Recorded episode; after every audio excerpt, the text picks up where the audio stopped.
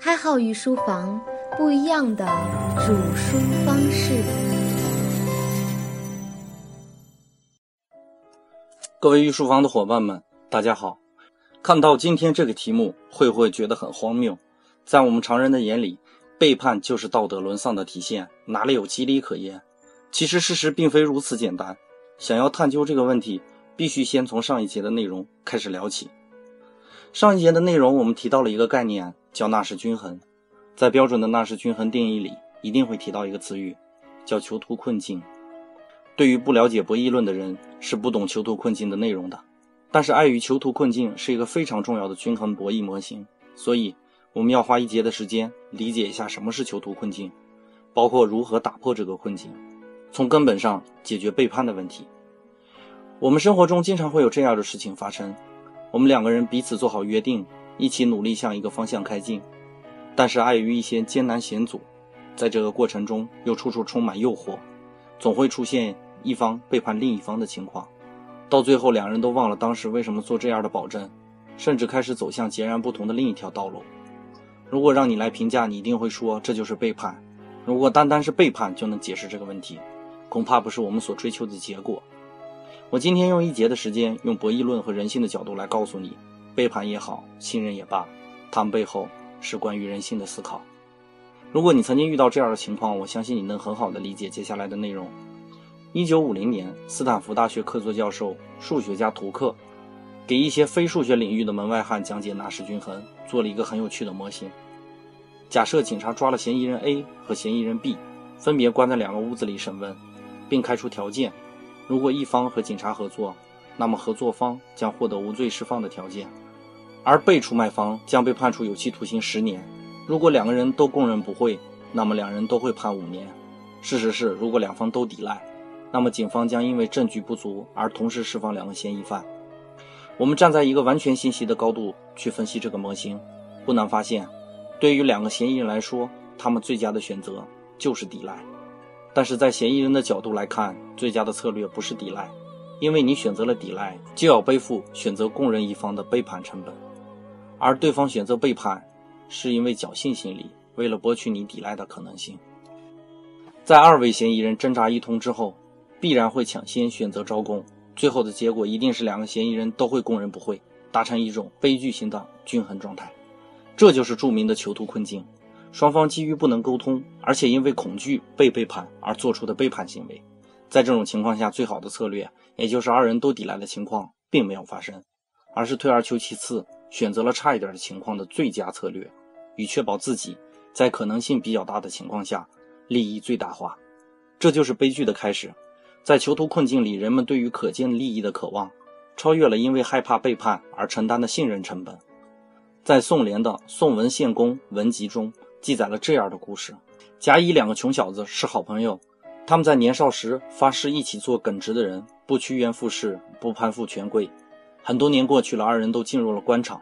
当时正好有一位高官红极一时，大家都争相拜访这位高官。甲也动了这个念头，做官嘛要有结党的意识。但是这位甲想起了他和乙年少时的誓言，挣扎了很久。由于利益太过诱人，终于还是选择去这位高官的府邸。结果讽刺的一幕出现了：甲进入高官的府邸后，第一眼看到的竟然是乙，没想到乙也背叛了誓言。这个故事简直就是囚徒困境的中国版。说实话，讲到这里，我直面人性都会相当的心痛。原来利益是打破信任最好的方式。那你肯定不禁会问：难道在囚徒困境下，没有策略可以打破这种悲哀的结果，让结果向美好的一方发展吗？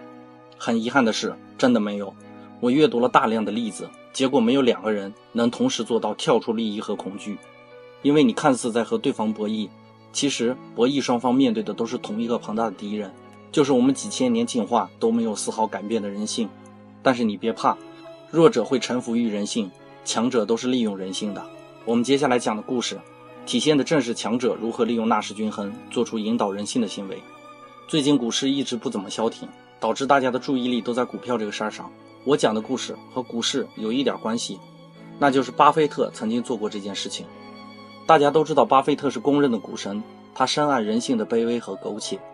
他曾经提出过一个竞选筹资改革方案的法案，他假定有个亿万富翁愿意出资十亿美元来捐助法案通过，民主党和共和党可以自由地选择支持法案通过或者不支持法案通过。两个党派同时支持法案将会通过，但是双方不会获得任何资金的赞助。如果一方支持，另一方不支持，支持方将会获得十亿美元的赞助，但是法案不会通过。如果双方都不支持，那么这个法案将会被搁置，而且双方都不会得到捐助，那么两党就会进入到囚徒困境里。两党都会避免对方单独获得奖金，而选择支持法案。最后，法案将不费一丝一毫的金钱就能通过。不难看出，巴菲特通过调整规则和利益点，完成了囚徒困境的引导，让双方进入到自己想要的均衡状态。当然，不但外国有这样的例子，我们中国也有这样的例子。一五一零年，安化王起兵造反，名曰清君侧，列举了当时全歼刘瑾的罪状，甚至包括意图谋反。皇帝朱厚照派杨义清去平反，派宦官张勇监军，顺利的平反成功。在回来的路上，杨义清和张勇密谋除掉刘瑾。回来后，张勇面见皇帝朱厚照，把弹劾刘瑾的奏折和安化王写的刘瑾的罪状一并递给朱厚照。朱厚照看了很惊讶，质问张勇：“刘瑾怎么可能造反？”张勇的一句话决定了刘瑾未来的命运。张勇说：“刘瑾以前可能不想造反。”如今他知道您看了这篇檄文，他只能造反了。玄妙就在这句话。张勇把刘瑾因为恐惧而导致的背叛的可能性告诉了朱厚照。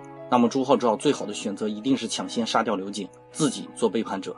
在这种可能性极大的情况下，选择利益最大化。今天讲了四个故事，每一个故事都让我瞠目结舌。我们明明都知道怎么才能向最好的方向发展，但是我们都会选择保全自己，而不愿意在博弈的时候多一点信任。这就是囚徒困境。我们现在来看，无论牢狱中的嫌疑犯，还是万人之上的皇帝，都不能避免这种人性的束缚。让我想起了另外一个有趣的小故事：两个大学生因为玩耍耽误了复习，为了逃避考试，编了个瞎话，骗老师说他们所乘的车轮胎爆掉了，最快第二天才能回去申请补考。老师同意了，结果第二天的试卷上出现了一道分值为九十分的题目，题目是你们的哪只轮胎爆了？两个学生最后只能选择承认错误，所以无论结果如何，是悲剧也好，是喜剧也罢，这些都是纳什均衡的现象。一个现象到底是悲情色彩还是喜剧色彩，这取决于你所在的角度不同。这个现象客观存在，看你如何理解和利用这个现象。背叛并不可怕，可怕的是用错了方法，可怕的是站错了角度。博弈论不是简简单单的是方法论，很多时候给我们提出的指导，往往就是人性上那些浅显的规则。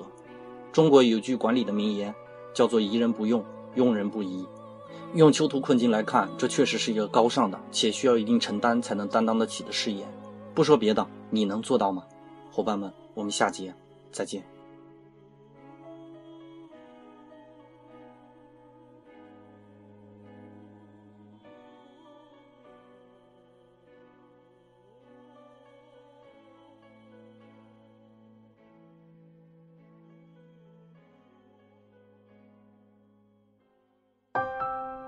开号与书房不一样的煮书方式。